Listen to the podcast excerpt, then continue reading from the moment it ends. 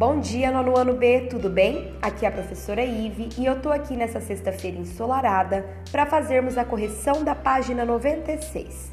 Exercício 2. Releia agora um trecho de O Menino do Pijama Listrado de John Boyne.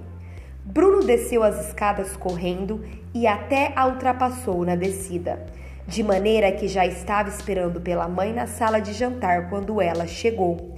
Ele observou-a sem dizer nada por um momento e pensou consigo que ela não devia ter aplicado corretamente a maquiagem naquela manhã, pois as órbitas dos olhos estavam mais avermelhadas do que de costume, como os seus próprios olhos ficavam quando ele criava confusão e se metia em encrenca e acabava chorando. A. Em que pessoa está sendo feita a narração? Justifique sua resposta.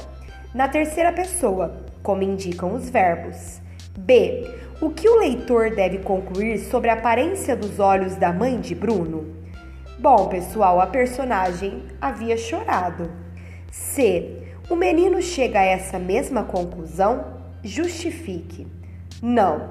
Ele imaginou que ocorrera um erro na aplicação da maquiagem. D. O que leva o leitor a deduzir que a mãe do Bruno havia chorado?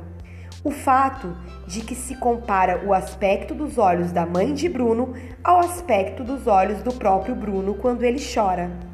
Pessoal, a correção fica por aqui. Eu agradeço. Até a próxima.